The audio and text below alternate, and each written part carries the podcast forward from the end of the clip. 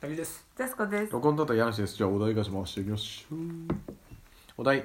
大人限定お酒の失敗エピソードってあるうん。お酒飲んだことないからな嘘しか言わんやん。これダークソウルにもお酒っていう概念があるんだ けどなにな に？ブラボにもあるよねブラボーにもあるね匂い立つお酒みたいな匂い立つなーっていうのが一番有名なセリフだもんねブラボーだと血の血の酒かいや面白いねこの話、ダークソウルの話をしたいんだよいやーブラッドボーンの話もしたいんだよブラッドボーンっていうのがさっき言ったダークソウルを開発してる会社が出した、まあ、似てるけどまた別のゲームおおそれのまたなんていうの世界観変えたみたいなうんー。うのん。でその主人公ダークソウルもそうなんだけど基本的に死んでも元に戻るのね肉体がうん。でそうかがり火っていう焚き火みたいなところに戻されるのああーはいはいはセーい。ブポイントですねはいはいはい。でもそのセーブポイントに触れるとその回復アイテムを回復するで体力も全開するうんで魔法とかの使用回数も回復するうん。ただ敵も全部戻ってくるああ。それがこのダークソウルとかブラッドボーンの死にゲーたるゆえん神経たるゆえん。そうそう道が楽にならないっていうそう一切楽にならないちそうょいうこっととかずつセーブして進めていこうができないっていうあなるほどねうん。一回死んだところにもう一回同じ条件で行くってことねそういうことですねだからボスで負けたらその道中の雑魚敵をもう一回倒しながらいかないというけなわそうそうそうやそうだゲロ強いしかもいねそうそうでしかもボスもなんか第三形態とかまであったりするしそのに1体目ボス倒したら2体目出てきたりするそういうなんかお茶目な演出もあるからお茶目なめちゃくちゃ時間かかるじゃんそういだよやそうそれを RTA リアルタイムアタックっつって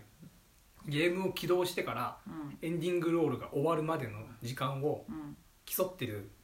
人たちがいるのねおそれを競技としてやってる人たちがいするごいなで全ソフトであるんだけどマリオとかまでへえでもダークソウルもいるんで1そう時間切る人一そうだ周そのダークソウルが結構こう界隈としては有名というかへ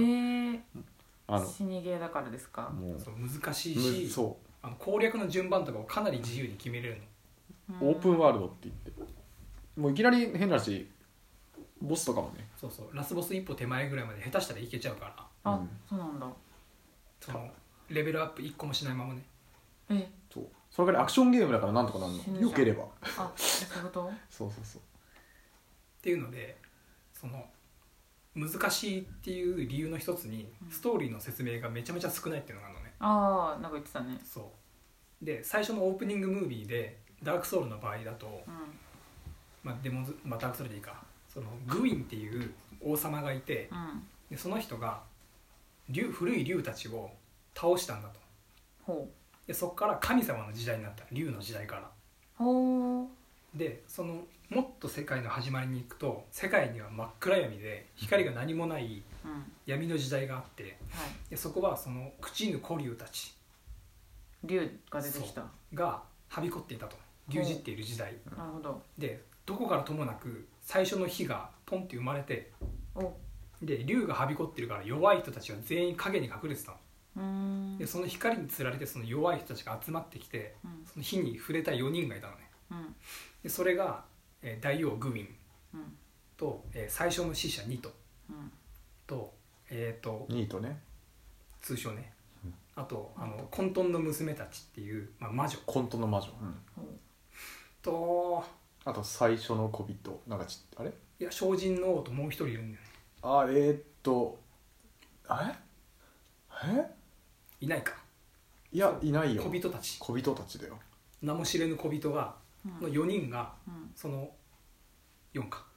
うんがその光に触れて何かを得たの1人1個、うんほうあ違うものをそうそうで魔女たちはうん混沌の娘たちは火っていう存在にものすごく憧れてうん自分たちでこれを作り出したいおおっうていうん欲求が生まれてその火の研究に明け暮れるのねへうんえその魔女魔法使いの魔女たち全員でだから魔女はほ呪術っていう炎の魔法を使うんであすさっねき言ってたやつですそねうそうで大王グウィンっていうのはうん火のその威力力みたいなものに目覚めて雷の力を使えるようになるそうおう雷の槍を投げれたりすそえマジの雷ってこるともううマジでビリビリの雷やばで最初の死者の2とっっていうのはその火があるってことは始まりと終わりの概念が生まれたのね世界に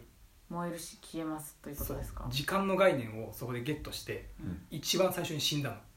えから死を司る神になったのね最初はいのだから最初の死者うん時間の概念を世界で初めてゲットしたかなるほどあなるほどらはいではいはいその骸骨って体を固めてうんその不気味な容姿をしてるんだけどうん死の力を司ってるっていうその3人の強大なうん神様みたいなううんん人が生まれてで大王グウィンっていうのがもう一番野心家で雷の人ですねそう混沌の娘とニトっていうのは引きこもってるわけよこっちは研究したいしこっちはあそうそいうのことか死者たちを集めないといけないからうーんその地底深くに引きこもってた2人とは違ってうん竜を倒して俺の時代にするうーんでこの雷の力を使えばうん竜たちを殺せることに気づいたのうんその不死の存在をうんでその力を使ってでその力をみんなにこう分け与えて部下たちにおーいいじゃん竜を狩りまくってうんその神様の時代を築くのね太陽の時代をあーはいはいはいでそこからまた時は流れてなぜか大王グウィンがいなくなってしまったおうで世界がどんどん暗くなってってるはいそのグウィンが太陽をそうだよね支えていたのにはいはいグウィンがいなくなったから太陽の力がどんどん弱くなってやばいよでそのいわゆる人間たちうんの中に死なない人たちが生まれたのね不死っていうえでその人たちは例えば刺し殺したとしてもうん生き返るおおのただその代わりにどんどん理性が失われていくのねえー死ねば死ぬほど、っていうやつらで溢れ返った世界ってのが一応ゲームのそうそうそう最初だねえでー主人公もその不死のうちの一人なのうん狂ってんのそうだからこの不死の謎を解き明かすために世界の果てに向かうのねうーでんたどり着いた場所でうんいろんな人に導かれながらうんそのボスを倒していくんだけどうんそのさっき言った3人うんを要は倒さなきゃいけないはいはいはいでちょっと出たあの小人たちって言ったじゃんあいたでその小人の存在がずっと謎なんだよねうんうーんでじゃあそいつは光から何を見出したんだろうとああ最初にねでこれは公式ではまだ明かされてないんだけどえそうな多分闇を見出したんじゃないかのうーんあ光を見てそうね光を見て自分たちの中にその影の部分を見出してうんそういう力を手に入れたうんやつらが人間おなんじゃないかとーなるほどでグウィンは自分自身がその火から力をもらってるからそれに感づいてはで闇っていうのは要はグウィンからしたら一番嫌なのねああー俺がせっかく倒したのにこいつらの中にずっと闇があるから明るくしたのにそう気に食わんっつってそいつらをどんどん閉じ込めようとするのおおでそいつらを閉じ込める任務をその人間の王に任せるのねうーんでそいつらが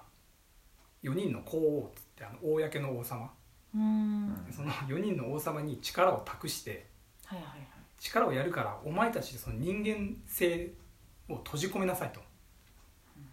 その人間たちの中にあるその黒いものをうん俺の分け与えた力で管理しろ将来的には脅威になるだろうとグイーンはそこで判断したわけだなねるほどどうにかしなきゃってことだ今のうちに閉じ込めるうーんでその2頭は地中深くで眠ってるじゃうんんで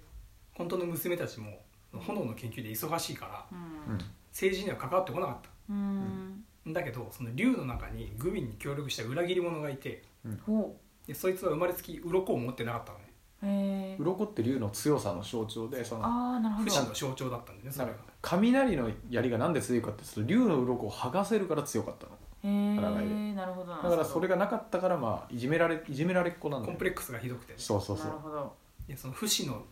になりたいとうんシースはうんで俺た俺をいじめてくるこんな竜ども知らんっつって、うんグビンに協力するのねはいはいでその結果竜全部倒してうんうんでその白竜シースっていうのは、うんその特別な存在としていろんな研究を認めさせるのうんで要はめちゃめちゃ人体実験するのねおーっそうとそうそうでその人間の中に眠っている人間性みたいなものをこううまく取り扱えないかとかうーんいろんな生き物をくっつき合わせてより強力な生き物にできないかとかうんうわその自分が不死に近づくための研究っていうのをガンガン進めていくのーやばいぜそうでそいつが生み出した化け物とかが その国中にちらほらいるのねうん怖っでそいつもボスで出てくるんだけどそいつの場所書庫なんだけどえー、初後にもう化けめちゃくちゃ気持ち悪いやつらがたくさんいる怖っいていう、よその蛇と人間がくっついたやつとかうんえやっぱり竜に対するコンプレックスがすごいからー、あその蛇とか竜的なモチーフの敵がめちゃめちゃ出てくあるんだそうねなんだそのシースのところへえー、面白いねで最終的にその4人の皇后と白竜シースとうんニトと、えー混沌の娘うん本当の娘たち、はい混沌のナイドコっていうのを倒すとグウィンの墓所に行けておでその部下たちを切り抜けた先にグウィンが待ってるのねうんで最初座って待ってるのうんでスッて立ち上がってそのまま切り替わってくるのねえー、もうな何の演出もなしなんか言ってく何の演出もな何しも特別な演出もなく急に来るんだセリフも一言もないうんで悲鳴すらないうわで本当それこそあの亡者みたいなうん人間性を失った人間みたいにただただ切りかかってくるのねうわで最終的にそいつを倒すとその主人公は要はめちゃめちゃ強い魂の持ち主なわけよーあもう視線を乗り越えてきそうてであらゆるその強力な魂を持った人たちを吸収してきてるからうんその主人公が課せられた使命っていうのがうんグウィンの代わりに世界を照らしなさいなのねはあでそのグウィンのいたところっていうのがその最初の火が起こった場所なのおおうん熱っだからそこにこうやって手をかざすとボッて燃えておお主人公自身がこう太陽になるというかへのがそのストーリーなんだけどすごいよラストのボスの場所というかそこに行くまでめちゃくちゃ灰まみれの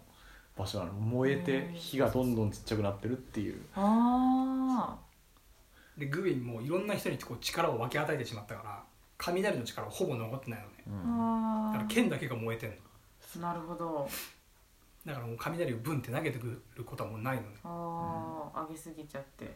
だからまるでこう自分自身を犠牲に世界を救ったなるほどなこれが表のストーリーですねそうえ